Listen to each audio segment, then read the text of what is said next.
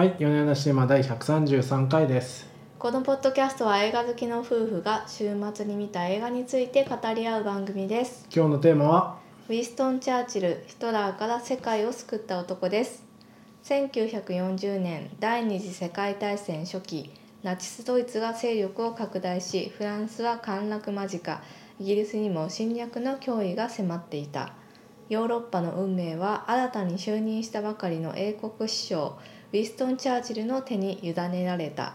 度重なる失策から政界一の嫌われ者であったチャーチルは政敵たちに追い詰められながらヨーロッパのみならず世界にとって究極の選択を迫られる。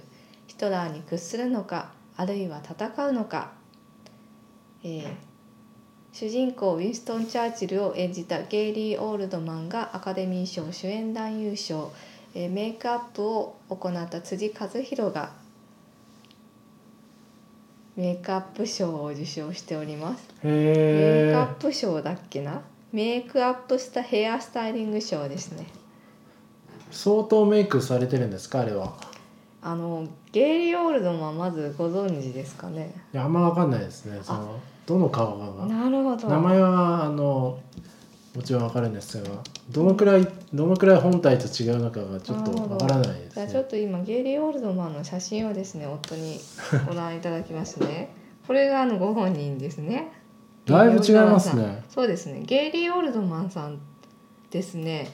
結構顔がむしろシュッとしてるらっしゃる方そうでなんですね。ブヨブヨしてましたね。そう。で細身だしそう。だから映画見ててねこのこれがゲイリー・オールドマンですって言われてもねにわかに信じがたいへええ。ー、あそうなの？みたいなで声とか喋り方もまるで普段と違うので本当かな？みたいな。感じです、なんで彼を配役したんですかね、逆に。逆に？なんかもうああいう太った方お年を召して太った方いちない？ょっとどうなんですかね。その事情はよく分かりませんが、うん。でまあ彼がその主役を演じることになってで実はあの辻和弘さんっていうのはですね、うんうん。あのメイクアップの世界であのものすごいもう有名な方だったんですうんうん。もうアカデミー賞も何回もノミネートされていた、うんうん。なんですけどあの美術彫刻家の方に転身をされていてもうあの映画の世界から身を引いていたんですね。でもあのこのメイクは彼じゃないとできないからっていうふうにゲイリー・オールドマンからもう直々にオファーがあって、であのこの映画に参加されたとへいうことで。えこの後まあスキャンダルもねやってますけど、同じ人ですか？そうです。だからまるっきり別人のような顔をですね。本本当に自然に作り上げることができる。もう映画見ててもなんか全然自然ですね、まあ。特殊メイクをしてるっていう感じが一切しなかったなって思ってすごいですね。ん。これはすごい。うーん。あそうなんですね。まずそこが見どころなんですね。まずそこですかね。まあ賞を取ったという。なるほど。ゲイリーさんのあのまるで普段とは違う。もう本人チャーチルになりきった演技。そしてこう辻和弘さんのこの素晴らしい名キャップというへところまず見どころでございますね。え。なるほど。いや映画としてもとてもクオリティの高い映画だなというふうになんか思いこましたね。う大河ドラマというかね。歴史ものを見てる。よくできた歴史ものを見てる感じですね。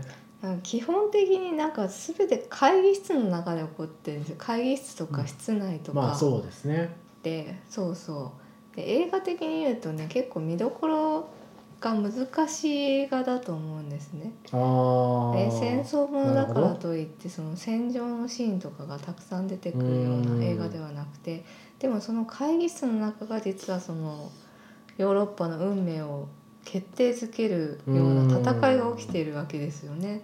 でその言葉でのやり取りっていうのをとてもスリリングに見せているので、これはやっぱり脚本の方も素晴らしいし。うんこのジョー・ライトっていう監督なんですけど「えー、とプライドと偏見償い」とか、夫も大好きなねあのイギリスのカチッとした映あ画を撮らーれる。ジョー・ライトさん。償いも同じぐらいの時代設定の映画じゃなかったでしたっけ、あ違いましたっけ？そうですね。償いも第二次世界大戦でしかもね。ダンケルクで死ぬんですよね。そうですよね、はい。だからダンケルクとかそのノーランダンケルクとかこの間の1917とかあの辺とこういろんな角度でこの時代が1917は1917だから第一次世界大戦だないか？いあそうかそうか違ううんのか、うん。そうか。そうですね。というその感じくらいのあれですね。僕のその歴史のいやでもなんていうかわかんないです無よね。なんかこうやっぱ私たち日本人なんでそのヨーロッパの戦争に対してす知ごい無知ですよね。うん。そうですね。ダンケルクっていうのも正直その償いを見るまで私知りませんでしたよ。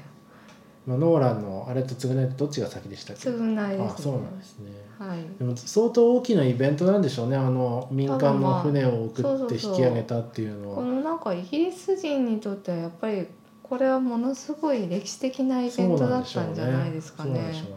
だからもうあダンケルクって言ったらねあれでしょみたいなこう。うんあのそうね赤穂浪士のうちでしょみたいな感じのまあ国民的なならねねそうそう誰でも知っている誰でも知っているこう完全懲悪の胸がスカッとするようなうんイベントだったということペなんじゃリーがやってないですかねきたみたいな。そういう。うんうんうん。もう誰でも知ってる。みたいなことなんでまあ当ね時そのね結局その30万人の兵士を救ったっていううん。だけで別に戦争に勝ったわけじゃないんだけど、そうなんなんですよね。かそれだけでもう国民がねものすごい沸き立ったらしいんですよね。ううんん、このだからこのダンケルクの作戦っていうのがものすごくイギリス人にとってはとても誇らしかったっていうことなんだとそう思ないんでしょうね、はい、そうなんでしょうね。はい、でまあそれを指揮していたのが実はこのチャーチルさん、うん。でうん。まあこの民間の船を使うなんていうのがもう最初鼻で笑われちゃうみたいな、うん。そう指令を行ったあの相手には「はあ?」みたいな反応だったんですけど。いやーでもなんか歴史的な人物でこうね立派な人物みたいな伝われ方が一部されているので立派な人物かと思いきやだいぶこうダメ人間みたいに描かれてていいですよあね。ねなんかそれも全く知りませんでしたうんね。そのチャーチルは実はその首相になる前は結構政策的に失敗をいろいろしていて、うんであいつを首相にするなんてありえんみたいなのをあの同じ党のね中では言われていて政敵ばっかりなんですね。んなんだけど野党がチャーチルじゃないとっていうふうに言ってるんで仕方ねえなって言ってこう。首相にしたんですけど国王あのイギリスはですね一応あの首相と国王っていうのがそうですねかなり国王が任命するっていう国王が任形になってるん命して。週1で会わなきゃいけないみたいなうんところがあってそこのところを仲良くしなきゃいけないんですけど、まあ、国王にもチャーチルは実は嫌われてるっていううん状態ですと。そうこれは英国王のねスピーチでも出てきた。あ同じ時代ですかあれも。そうそうですね。あはい。そうなんですね、うんうん。いやーやっぱ無知無知ですね。あなんかだからこう結構この10年ぐらいでいろんな映画でこの時代は取り上げられるようになっているんだなっていうのは思いましたけど、まあ、つまり何て言うんでしょうね世界が危機に瀕していて強いリーダーリーダーとは何かみたいなのをうん。みんなこうもやーんと考えていてそういった映画が求められてるっていうことなのかなと思いましたね。いやでもすごいですよね。いきなり朝食のシーンで、うん。なんかウイスキー。あそう朝食結構ねにウイスキー。お酒飲みなんですよね。ね。うん。朝から朝から昼から飲んでます。アル中ですよねあ完全に。そうですねこれ会社員だったら速攻クビですけどねみたいな。感じの飲みっぷりでした。そうですね、はい。朝ウイスキー昼はシャンパンみたいな話。そうですね。なのでこう結構変人なんですよねずっとね。まあ、そうなんでしょうね。その彼の変人ぶりと、まあ、ちょっとその人間らしさっていうところを、うん。えー、とそのうまく描いてるなと思ってうんえーっと。タイピストの絡みとかいいですよね。うそうそうそう。リリー・ジェームスさん演じるですね、このタイピストの方が出てくるんですけど、まあ、この人があの物語の冒頭でですね最初にこのチャーチルの家に信任でやってきますっていう設定なんですよ、うんだからそその彼女の目を通してチャーチルの家の様子とか、奥さんとの関係であったり彼の変人ぶりについていけないとかですね、んんんんそういったことも全部見せてくれる。でだんだんとそのあの作戦作戦というか、まあ、追い詰められていきそうまですすね。そのね。だんだんねそのヨーロッパの状況も悪くなっていって、うん。もうみんなちょっと私たちもよく分かってなかったんですけど今となってみればもうナチスドイツが負けたっていうのを私たち知ってるんで、うん。最初からこう優勢だったんじゃないのかなって思ってたんですけど当時はそうでもなかったらしくて、まあヨーロッパの各国がですねもうナチスに降伏してしまってあとはフランスとイギリスを残すのみたいな感じだったんですね、うん、うんうん。参戦してる中では。そうですね、はい、でこのままいくとあのファシストにこうヨーロッパを牛耳られてしまうぞというところで、えー、と強い危機感をチャーチルは持っていた。で一方その性的である外相がですねに関してはあのムッソリーニからそうですね、はい。和和和平平交交渉渉をしろみいたいな話が来てて。な、うんうんうん。はでなんかこうイギリスがこのまま徹底抗戦を続けて国がボロボロになるよりは今のうちに和平交渉をしてあのいい条件を引き出した方がいいんじゃないかみたいな、うん。ここでもう葛藤が生まれるわけですよ。そうですね、はい。そうですね。うん、というふうなその彼の葛藤であったりとか、まあ、そのリーダーとしてもねいろいろ悩んでんですよ。そのダンケルクの30万人の兵士を救うためにカレーっていう町でうんドイツ兵を引きつけろって言われていた部隊があって、でもその4,000人だかは殺さなきゃいけない。そうですね。救助は遅れないうん。みたいなのをタイピストの彼女に打たせる。でその彼女が泣いてしまったりとかうんうんするんだけど、でもチャーチル自身もすごくそこに悩んでんですよね、うん。っていうくだりをですねこううまいこと入れてきている。だからリーダーとしてすごく思い悩む姿っていうのを入れながら歴史をどのように動かしていったのかっていうまあそうですね、はい。面白いのは最初は本当にただただ変人のオレオレおじさんみたいな感じうん、で、オルレじいさんですねそうそうそうそうでアグレッシブなね光線のアグレッシブな施策をずっと誰も味方がいないまま一人で言っているのがだんだんこのちょっと弱い面とか後半出てくるんですよね、うんうん。この辺がいいですねこれ。ですよね。思い悩んで、うん。でなんかこう国王がねそうそう。ほぼ筋喋ってますけど。うんま国あ、王まあがちょっと、歴史ものですからはいね、はい。ちょっと国民の声を聞いてこいみたいな言ってくれて、まあ、それまで敵対していた国王がねこう私が君のことを支援するっていうふうに言ってくれるわけですよ。あの心心変わりいまいちよく分かんなかったんですよね。なんでなんですかねなんまあ、やかっぱりヒトラーが嫌だったというそのいざ亡命するかっていうところで、うんなんかやっぱり捨てちゃあかんなってことに気づいたってことなんですかね。うんまあそうですね。うんカナダにね亡命してはどうかってうん言われ、側近には言われて言われてましたけどね。が、うんうんそうですね。うんなんかあの辺はちょっとねあおおおって思いましたけどうね。んそうですか。ええでも国民の声をねしかも地下鉄で聞くっていうねいかにもこれもイギリス的でいいですね。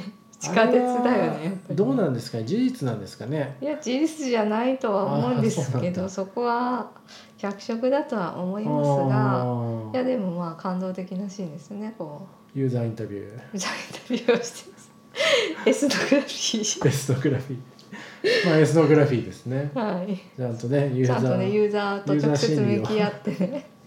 ユーザーインタビューの上で施策が決められてるはいはいはいまあ大事ですね。そうですね。はい。政治におけるユーザーインタビューとは。そうですね。国勢調査まあでだだそれはさ間接調査だからいけないわけですよ。ああまあこう直接ねそう対応しないとね。菅ちゃんも菅ちゃんも地下鉄に乗って。ああどうですかって。どうすかって。聞かないといけない。言えばいいんじゃないですかねこれは。うん。なるほどね。そうですね。そうですね。という感じでまあほとんどあの映画はほとんどその室内なんですよね。だから、うん。室内常に。確かに。はい。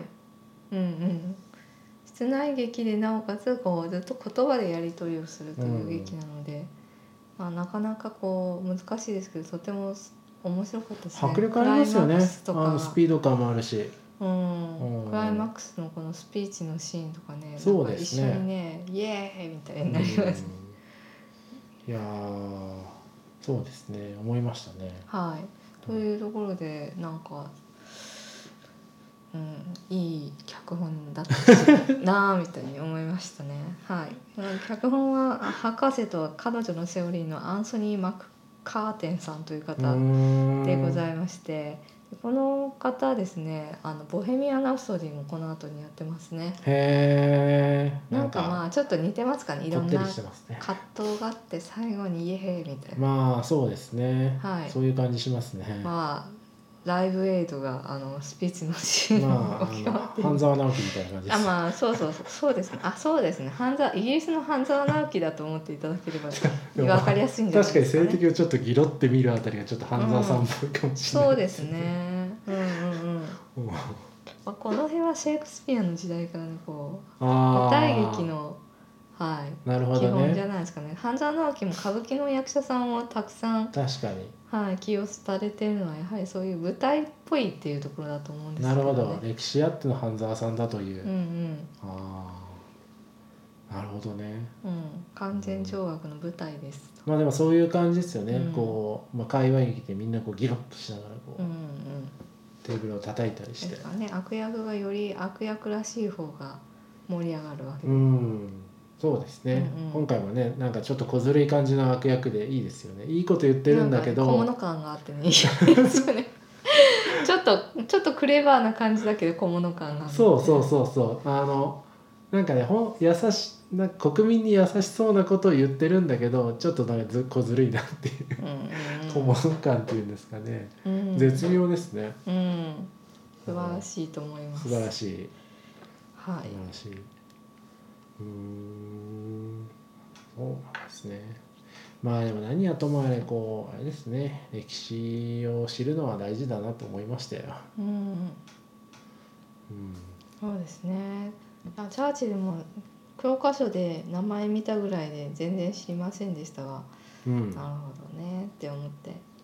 うん。この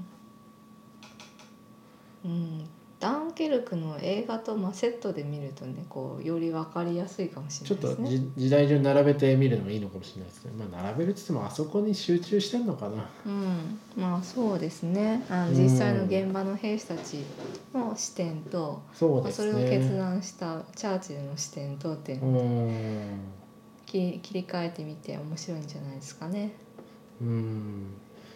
イギリス国民的にはどうなんですかね今回のこの映画っていうのはどうなんですかね。いやーわかんないですけどそのすごいこうヒーローヒーローとして捉えられてるのかなでも結構ダメな男っていうふうな描き方じゃないですか、うん、うん、うん、うん、うんずっと酒飲んでるしうん。うん。そうですね。でもまあ。公式サイトは世界の CEO が選ぶ最も尊敬するリーダーにスティーブ・ジョブズやガンジーを抑えて選ばれた伝説の政治家って書かれてます。要出店ですね。これ出店誰が誰が？出店2013年 PWC ジャパン調べて。本当？本当？本当？いやでもなんかこれ見てね思いましたよね。こう信念を貫くまあそれはそうすですね。そうですね。あと言葉？言葉の力？言葉を武器に変えるっていう。う、ん。周りを鼓舞するとか、うん。まあでもなんかこうスピーチスピーチ上手みたいなのをなんとなく思ったんですけど、うん。印象的だったのはめっちゃ悩んでる。そうそうそう。直前まで遂行してるとか、うんうんうんなんかこう雑かつオレオレな性格かと思いきやものすごいワードワーディングは繊細なんですよねきっとね、うんうんうんそうですうねん、この辺の描き方がいいいいですねこの映画は。うん、あそうですね。その悩んでる時にこうブツブツブツブツ言っそうそうそう。てそそのタイピストの彼女が聞こえませんっていううん。ところとか、よかったですね。よかったですね。うんうーんなるほどね。うん、心からの言葉じゃないとね進められないんですよね、うん。彼はね、うん。そういう感じでしたね、うん、はい。うん、はい。まあ後にですねノーベル文学賞も受賞されてそうみたいですね。いるそうで、ねそれは知りませんでしたが。なんかやっぱこう言葉のあれなんですかねレトリックっていうんですかね、そういうところにこう長けた方だったのかもしれないですようね。ん言葉そうですね、サピエンス全史でもまあそういうことが 急に来ましたね。を動かすのは人間がなぜこの世界を支配するに至ったのかというと、はあ、はあはあ、物語を持っていたからだと。うーんまあねでもなんかこう多くの人を動かす場合のスピーチライティングっていうのはねやっぱ重要ですよね。そうそうそうそうそれがこう人の心に刺さりこう、うん心を動かし行動させるっていうう物語を持っているっていうのは大事なんですよ。そうなんでしょうね。はい。そうなんでしょうね。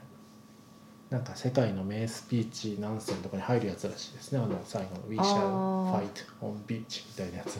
なるほど。まあちょっと気になったのはまあこの頃は帝国主義だったので、うんうんはい。あのイギリスの本土がねやられてもあ新たなね帝国の方で戦うんだみたいなこと言ってましたけども。ああアメリカのこと？アメリカあーまあアメリカも含めてですね、うん、新世界が新世界で戦うのだって言ってましたけどね。まあ第二次世界大戦後はこうどんどん植民地を手放すことになったのであそういうことそれもまたかそういうことか。ではありますけどね。そういうことか。なるほどね、うんうん。うん。